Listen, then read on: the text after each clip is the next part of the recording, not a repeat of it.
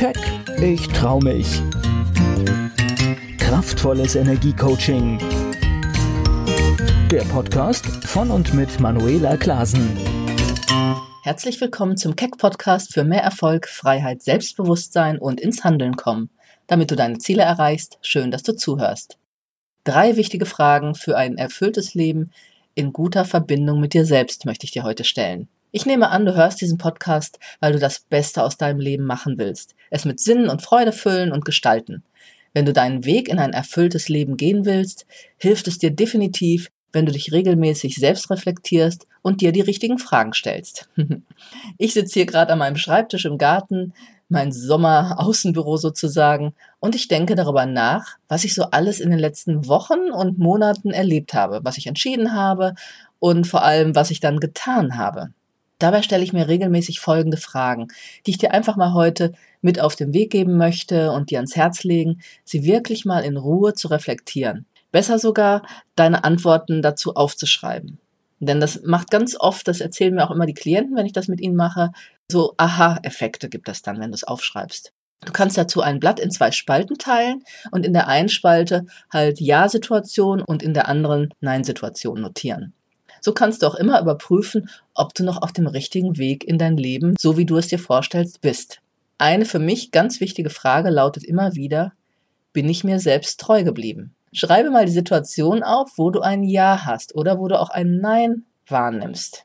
Also wo hast du dich so verhalten? Ja, wie es dir wirklich entspricht oder eben auch nicht. Und dann spür mal, was jeweils die Qualität der Energie oder welche Eigenschaft dich ausmacht, die dich dazu bringt, dir treu zu bleiben oder welche Mechanismen dich abhalten, dir treu zu bleiben. Mir fällt zum Beispiel immer wieder auf, und das passiert zum Glück relativ selten, aber es passiert, dass ich mir untreu werde, wenn ich mich nicht auf meine innere Stimme oder auch Intuition verlasse. Vielleicht kennst du sowas auch. So geht es ja zum Beispiel oft im Business, natürlich auch insgesamt im Leben, aber bleiben wir mal beim Beruf, darum, Entscheidungen zu treffen, die das Business voranbringen sollen.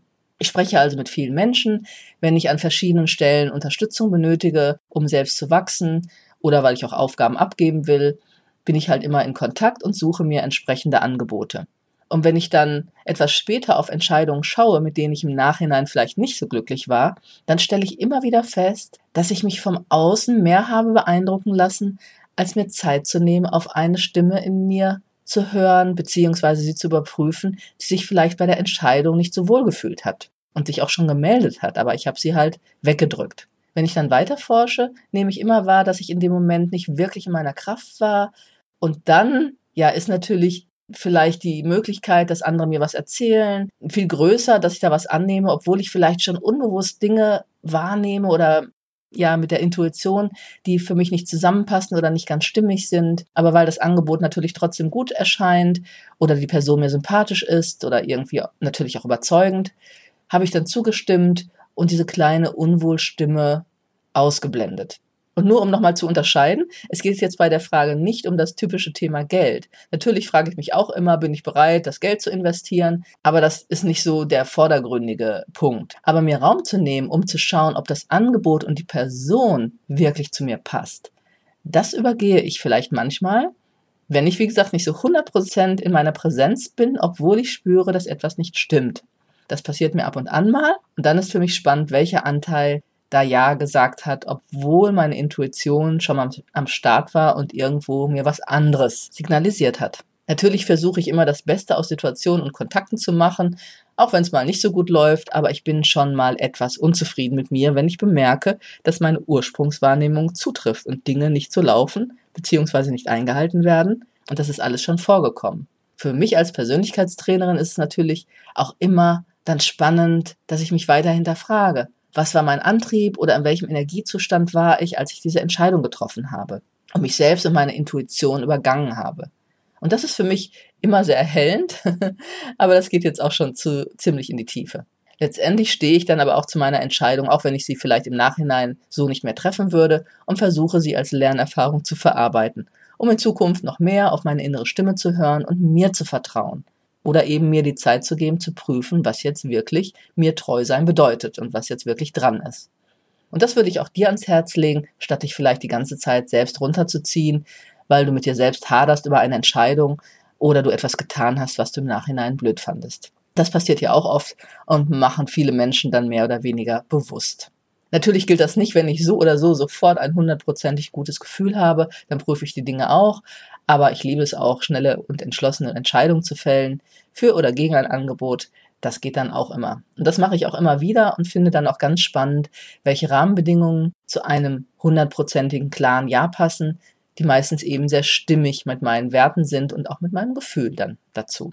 Und die Frage, bleibe ich mir treu oder bin ich mir treu geblieben, kannst du natürlich auch übertragen auf jegliche privaten Situationen. So war ich mal mit einem Bekannten unterwegs auf dem Fahrrad, der in ein abgesperrtes Gebiet reinfuhr. Und ich wollte das eigentlich nicht. Aber er meinte dann, es wäre ja nur ein kleines Stück Baustelle und dann wäre man schon wieder draußen und hätte einen riesen Umweg gespart. Und entgegen meines ursprünglichen Gefühls fuhr ich also mit rein und dann stürzte ich natürlich nach einer Weile weil der Fahrgrund eben nicht gut befahrbar war, ich denke ich mir auch unsicher war oder halt gegen mich agiert habe. Das schwächt dann natürlich auch sofort. Und weil ich auch nicht so eine geübte Fahrradfahrerin bin, da kamen also verschiedene Komponenten zusammen, von denen ich aber wusste und die ich halt in dem Moment, wo ich dieses Gefühl, diesen Impuls hatte, nee, da will ich nicht lang fahren, auch hätte kommunizieren können. Wäre ich mir also selbst gefolgt und hätte mich vertreten, hätte ich den Sturz und die schmerzhaften Blessuren vermeiden können. Ich hätte einfach zu meinem nicht so starken Fahrradfahrtätigkeit stehen können oder auch meinen Gedanken, dass es schon einen Grund hat, wenn die Durchfahrt eben verboten ist, zu folgen. Und auch ganz viele Klienten erzählen mir immer wieder von Situationen, wo sie etwas tun, entgegen ihres Gefühls, um jemand anderen vielleicht zu gefallen und nicht, weil es wirklich ihnen entspricht. Aber ich kann dir sagen, es bringt dich dauerhaft in eine ungute Gefühlslage und damit in einen niedrigen Energielevel und dauerhaft wird es sich auch negativ auf dich und letztendlich auch auf die Beziehungen oder den Erfolg in deinem Business auswirken, wenn du dich zu sehr anpasst und nicht zu dir stehst, wie du wirklich bist. Wenn du das also als Schwachpunkt bei dir bemerkst, dass dir schwerfällt, dir selbst treu zu sein, dann ist es wirklich Zeit, ein stärkeres Selbstwertgefühl aufzubauen. Soweit mal ein paar Beispiele zu Ich bin mir selbst treu oder nicht. Nächste Frage, die du dir stellen kannst, lebe ich authentisch? Ist ohne weiteres auch ähnlich. Dabei geht es für mich aber vor allem darum, wirklich natürlich und ganz du selbst zu sein und auch in den verschiedenen unterschiedlichen Rollen, die wir ja immer in verschiedenen Lebenslagen einnehmen. Aber auch da kannst du für dich prüfen, ob du dich verstellst, weil du zum Beispiel Erwartungen an wie du zu sein hast oder was du zu tun oder was du tun sollst erfüllen willst oder ob du eben wirklich authentisch bist und auch vertrittst, wie du bist.